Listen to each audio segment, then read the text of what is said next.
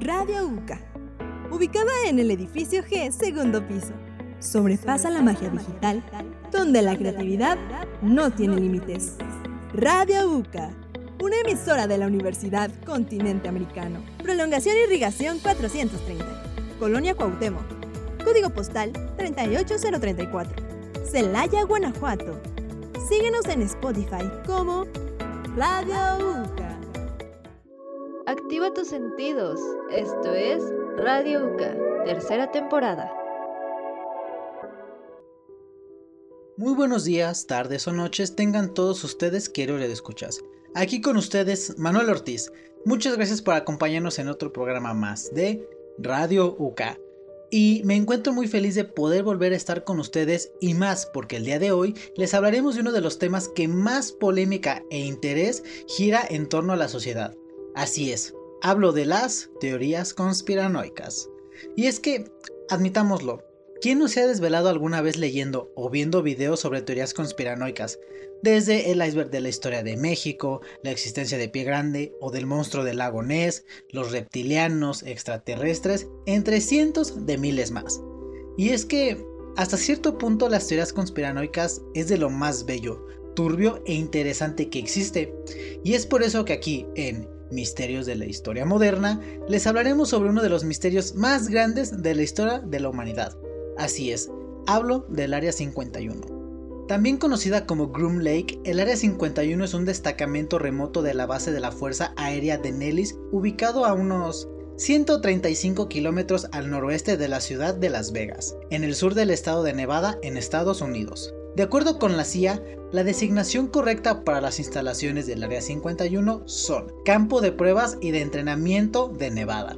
Su perímetro supera los 12.000 kilómetros cuadrados y se cree que en ella trabajan unas 1.500 personas. Pero lo cierto es que no es una base aérea convencional, ya que, a diferencia de otras bases, aquí a las unidades operacionales vanguardistas no están desplegadas. Uno de los motivos para que millones de personas en todo el mundo crean que esas instalaciones son utilizadas para programas militares secretos de acceso especial y de defensa, que obviamente no son reconocidos públicamente por el gobierno, el personal militar y los contratistas de defensa. Se cree que su objetivo puede estar enfocado en apoyar el desarrollo, la experimentación y las fases de entrenamiento para nuevos sistemas de armamento o proyectos de investigación. Una vez que estos proyectos hayan sido aprobados por la Fuerza Aérea de los Estados Unidos u otras agencias como lo son la CIA o el FBI, ya están preparados para anunciarse al público y las operaciones de vuelo se trasladan a una nueva base aérea corriente y común. El intenso secretismo que rodea la base cuya existencia no fue reconocida por el gobierno de los Estados Unidos hasta el 29 de septiembre de 1995 y que en el año 2013 el gobierno estadounidense desclasificó unos documentos en los que por fin se confirmaba que existía el Área 51 y que se utilizaba exclusivamente como un campo de pruebas y de entrenamiento de la Fuerza Aérea. Y es que el tema ha llegado a convertirse en uno de los principales en teorías conspiranoicas y del fenómeno OVNI,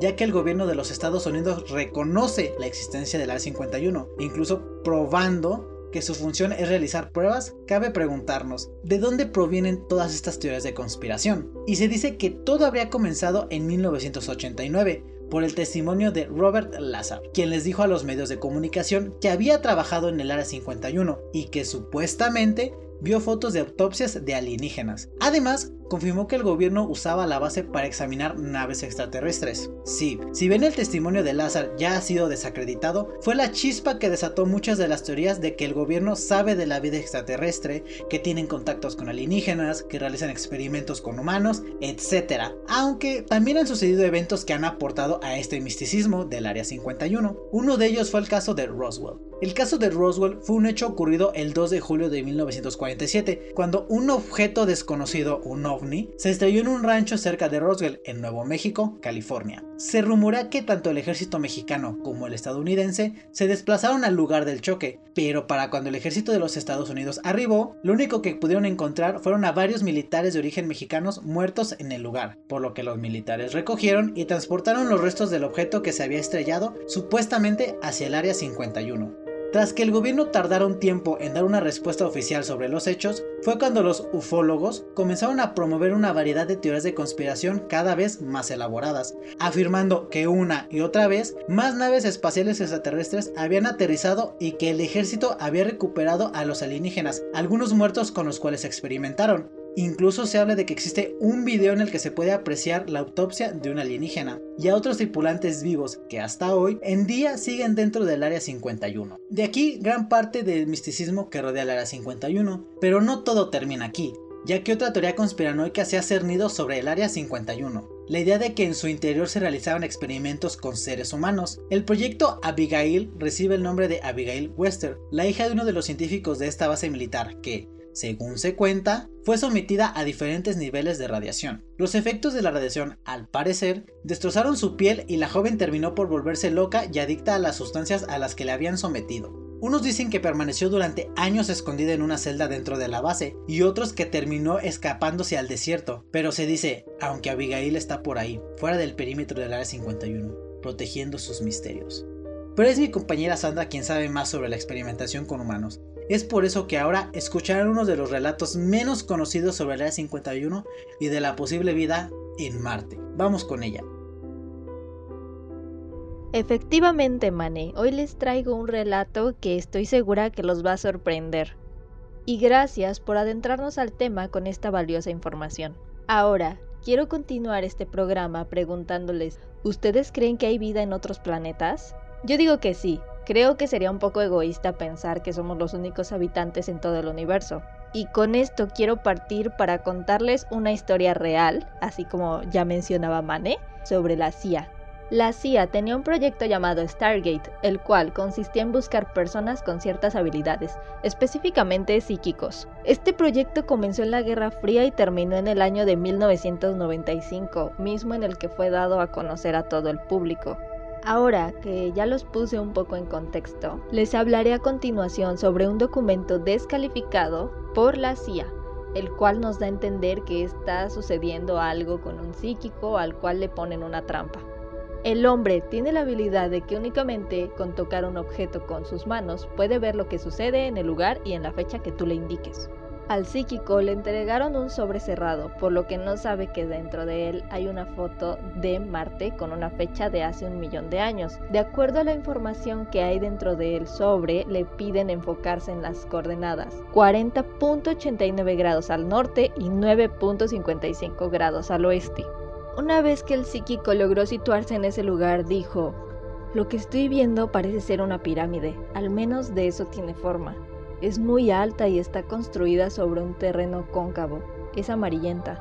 A lo que la gente le dice que por favor viaje hasta la fecha que se indica en el sobre y describa qué ve y qué sucede ahí. El psíquico percibe en el lugar un clima denso, con muchas nubes y tormenta de polvo, algo muy raro. Describe que está viendo lo que ha quedado luego de un gran problema geológico. Ahora el agente le pide que retroceda en el tiempo antes de que sucediera ese problema. Lo hace y puede notar una diferencia radical. Son como montañas de tierra, hay una superficie plana gigantesca, todo es enorme, dijo el psíquico. El agente le pide que siga mirando a su alrededor, si puede ver algo o si sucede algo. A lo que el psíquico responde, veo sombras de personas muy altas y delgadas, pero solo son sombras que de pronto ya no están. Ahora el agente le dice que retroceda en el tiempo en el que esas sombras existen. Continúo viendo gente delgada y demasiado alta. Usan ropa extraña, respondió. Muy bien, quédate en esa época y muévete a otra localización. 46.45 grados al norte, 353.22 grados al este. Dime, ¿qué ves? Estoy dentro de una caverna parecida a un cañón, las paredes son muy altas, todo está perfectamente tallado, es muy grande, tiene pasadizos hacia adentro, hay cuartos y pasillos inmensos. Mm, de acuerdo, ahora quiero que te muevas 34.6 grados al norte y 213.09 grados al este. Veo muchos cuadros, todos miden lo mismo, entre sus ranuras sale mucha luz blanca. ¿Desde qué posición estás mientras ves esa luz? En medio de un ángulo oblicuo, el sol se ve extraño. Y es aquí, en donde esta reunión se torna extraña, ya que al parecer está haciendo preguntas de algo que él ya sabe pero quiere comprobar. El psíquico ni se imagina qué está pasando. Él cree que habla sobre el planeta Tierra, pero no sabe que la fotografía es, como ya les decía antes, una fotografía del planeta Marte. El agente ahora le pide moverse 15 grados al norte y 198 grados al este. Definitivamente veo pirámides, pero no las identifico. Son diferentes a todas las que he visto. Tienen caminos que conducen hacia adentro. En este punto el agente hace anotaciones en las que menciona que el psíquico está perdiendo habilidades de movimiento y que se encuentra distraído. Va a dejar que continúe que describa las cosas del lugar antes de guiarlo al camino que él preparó.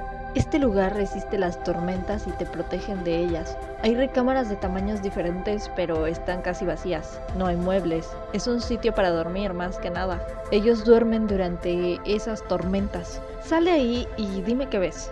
Son gente muy alta y delgada, visten con seda muy liviana. Acércateles y pregunta qué te pueden decir sobre ellos mismos. Es un pueblo muy viejo. Ellos están muriendo, son muy filosóficos, buscan una manera de sobrevivir, pero no pueden.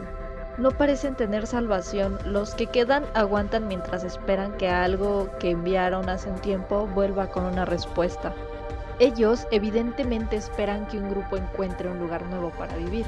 Su ecosistema está decayendo muy rápido. Ve un globo que atraviesa la cola de un cometa o atraviesa un río o algo así. Todo es muy cósmico, como fotos espaciales. El agente lo interrumpe para pedirle que se comunique con el individuo. Pregúntale si sabe quién eres y si hay manera de ayudarlo. No sabe quién soy, creo que me percibe como una alucinación o algo así. Y los que se fueron recibo la impresión de que parece ser que están en el interior de un bote gigante con paredes circulares y metal brillante. Quédate con ellos y adivina hacia dónde van. Veo un sitio salvaje con volcanes, plantas extrañas, mucha vegetación que allá no hay. Y aquí las tormentas son muy diferentes. Ok, es momento de que vuelvas y lo harás al sonido de mi voz. Volverás al presente, el 22 de mayo de 1984, en este cuarto, ahora mismo. Y aquí es en donde termina esta sesión y en donde tú analizas si esto es algo real o algo inventado. Pero ojo, este documento es totalmente real. Se filtró una ocasión en los archivos desclasificados de la CIA si gustas informarte más sobre este tema, te invito a que lo hagas. La verdad está bastante interesante. Por el momento es la información que yo puedo compartirles, la historia que yo investigué y puedo compartirles en este momento.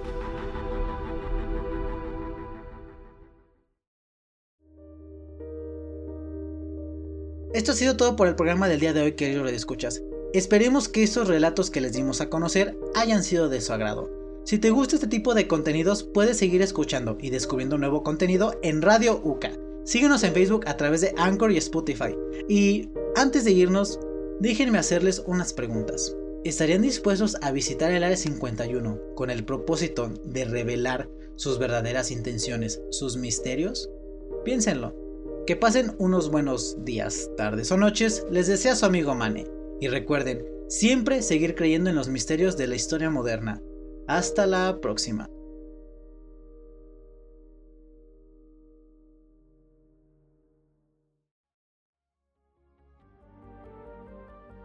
Has desbloqueado un nivel más el día de hoy dentro del universo digital. Te invitamos a escuchar todo nuestro contenido. Esto fue Radio UCA.